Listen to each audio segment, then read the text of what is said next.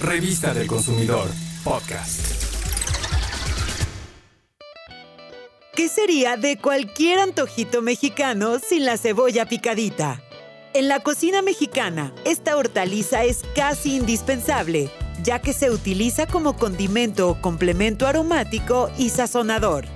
Es originaria de Asia, pero en nuestro país los mayores productores son Baja California, Guanajuato y Tamaulipas. Además de la cebolla blanca que todos conocemos, hay otras variedades como la cebolla morada, la amarilla y hasta una rosada llamada chalota, que es pequeña pero muy aromática y de un sabor dulce y sutil.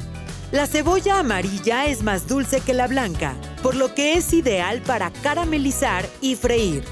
La morada es mejor si se consume cruda o encurtida, pues si se hornea o fríe pierde sabor y textura. Cuando vayas a comprar cebolla, elige las que estén duras, firmes y apretadas. No deben tener marcas o manchas en la cáscara y mucho menos deben estar húmedas. Para que las conserves mejor, guárdalas en un lugar seco, ventilado y de preferencia a la sombra. Escucha este tip. Si quieres aminorar su olor y fuerte sabor, pícala o rebánala.